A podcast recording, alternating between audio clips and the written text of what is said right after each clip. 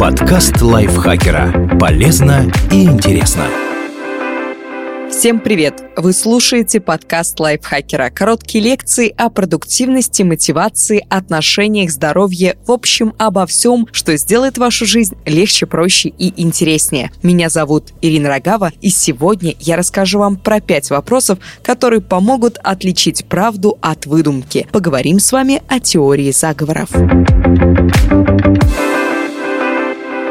Заговоры в мировой истории существовали, это факт, но большинство конспирологических теорий просто не выдерживают испытания рациональной критикой.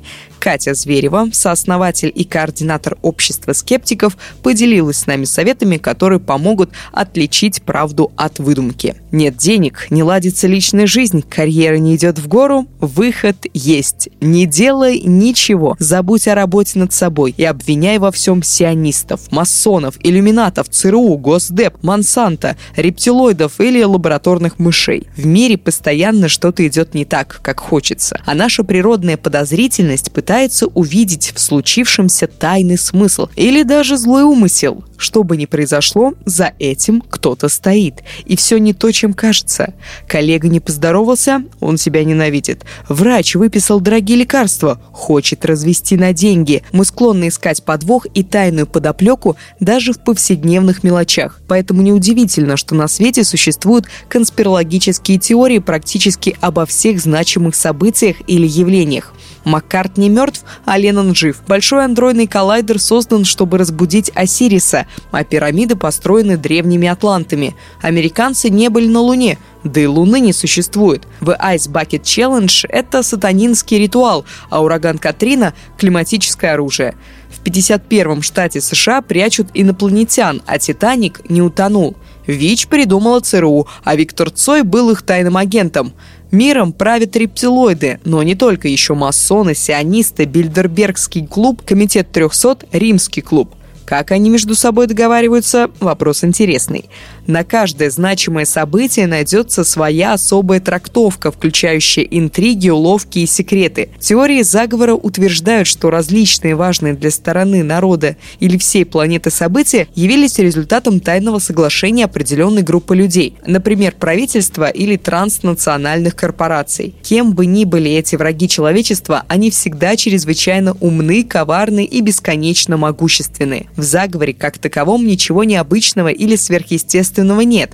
Иногда действует скрытно единственная возможность добиться желаемого. В XVIII веке наша страна пережила целую эпоху дворцовых переворотов, а в 2013 году мир узнал, что Агентство национальной безопасности следит за всеми. Большой страх простых американцев оказался правдой. После таких открытий нет ничего удивительного, что народ не доверяет своему правительству и видит следы его работы в масштабных трагедиях. Очевидно, что заговоры случаются, даже довольно масштабные. Паранойя оправдывается. И как понять, что перед нами? Безумная конспирология или все еще реальный заговор? Определение Википедии есть, но оно не дает однозначного ответа, где провести границу и как понять наверняка. Зачастую все, что нам по силам, примерно оценить вероятность того или иного заговора. И для этого не обязательно сразу разбираться в том, почему на Луне не развивался флаг или что за обломки нашли около города Розуэлл. Для начала необходимо задуматься, насколько вообще организация такого мероприятия реалистична и оправдана,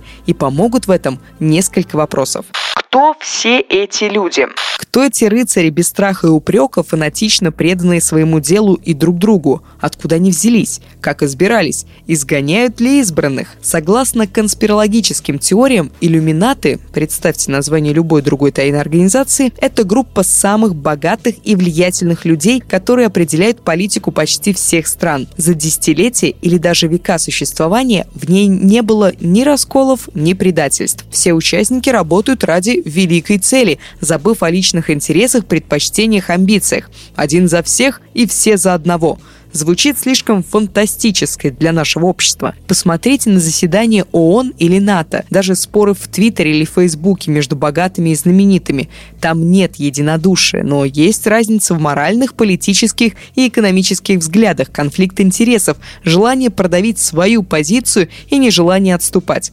И как получается, что сильный мир из всего с разным бэкграундом и представлениями, что хорошо и плохо, вдруг решили вместе работать над общим делом уничтожения русского народа, или американского, или всех неевреев. К тому же не совсем понятно, кто входит в список самых богатых. Что делать, если рейтинг Forbes изменился или человек разорился? Как определить, что неофит готов служить высшей цели и не будет сеять смуту? Как это работает? Какова структура организации? Как осуществляется связь? Кто конкретно выполняет всю работу? Кто чинит принтеры и настраивает сервисы? Где тайная база? Для дворцового переворота достаточно нескольких верных соратников. Его цель – устранение одного человека за ограниченный промежуток времени. Но если речь идет о каких-то масштабных многолетних заговорах, то помимо высшей элиты, решающей судьбу человечества, нужен еще и огромный штат рядовых сотрудников, которые будут писать письма, покупать технику, передавать поручения, следить за их выполнением и устранять неугодных. Кто-то должен был привезти тонны песка на студию, построить лунные декорации, настроить свет, а потом все убрать так, как будто ничего и не было. И молчать, не задавать вопросов, не рассказывать об этом друзьям в баре или Опри Уинфри на телешоу. Каким образом поддерживается секретность? Почему заговор до сих пор не раскрыли? Где перебежчики? Где работа вражеских спецслужб? Где обычная человеческая болтливость? При реализации Манхэттенского проекта американские спецслужбы прикладывали колоссальные усилия, чтобы сохранить секретность. Рядовые сотрудники не знали, что конкретно разрабатывалось на территории предприятия, но при этом проходили строгую проверку, подписывали соглашение о неразглашении и находились под постоянным контролем. Несмотря на все эти меры, только в официальном отчете Министерства энергетики США говорится о полутора тысячах расследованных случаях непреднамеренной утечки информации и 1200 случаев нарушения правил работы секретной документации. Сохранению секретности помешала не только человеческая халатность, но и советская разведка. Многие становились шпионами из-за своей симпатии к советскому режиму и смогли за короткие сроки передать множество секретных документов.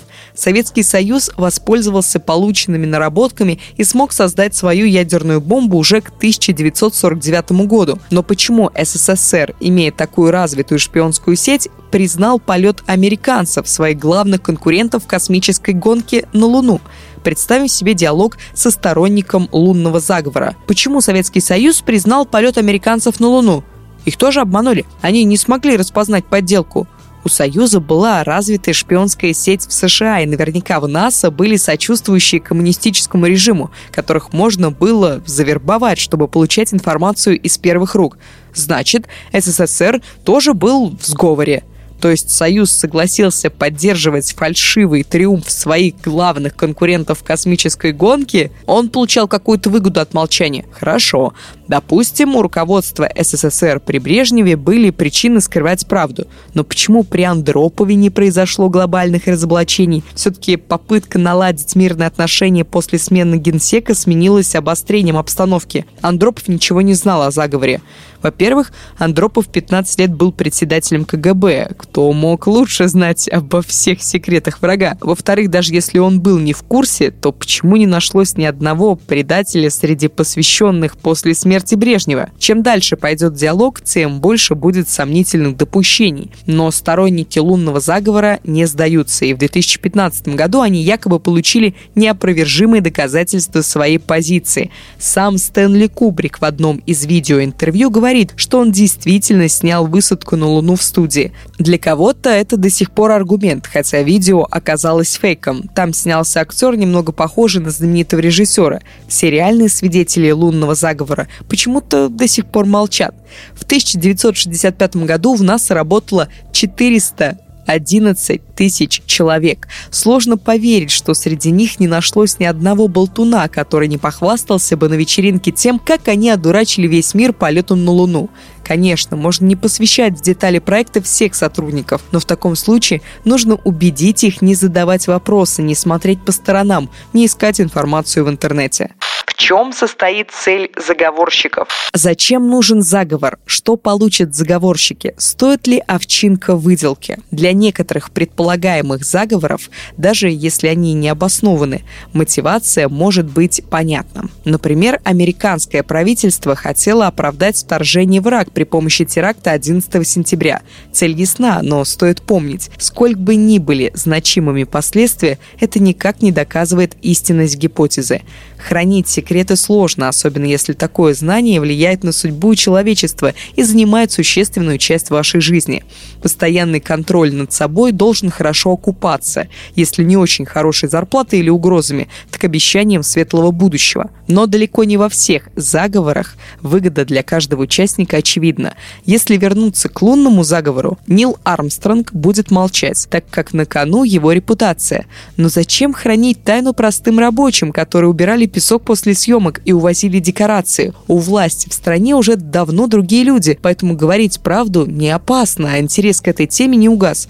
Почему бы не написать разоблачающую книгу или не рассказать об этом на Ютубе? Можно получить славу и деньги, восстановить справедливость и наказать жуликов. Но вот уже почти 50 лет царит тишина рациональны ли методы заговорщиков. Это точно лучшее решение. Нет ли более простых путей получить желаемое? Люди, способные обдурить все человечество, должны быть необычайно умными и расчетливыми. Их решения должны быть, если не наилучшими, то очень хорошо продуманными и обоснованными. Но далеко не всегда заговорщики оказываются злыми гениями. Посудите сами. Если, как гласят некоторые теории, здания не могут упасть от врезавшихся в них самолетов, да еще и строго вниз, то зачем американские спецслужбы решили разыграть именно такую нереалистичную историю? Неужели у них не нашлось более продуманных идей для своего коварного плана? Другой пример коварства американских властей химиотрассы.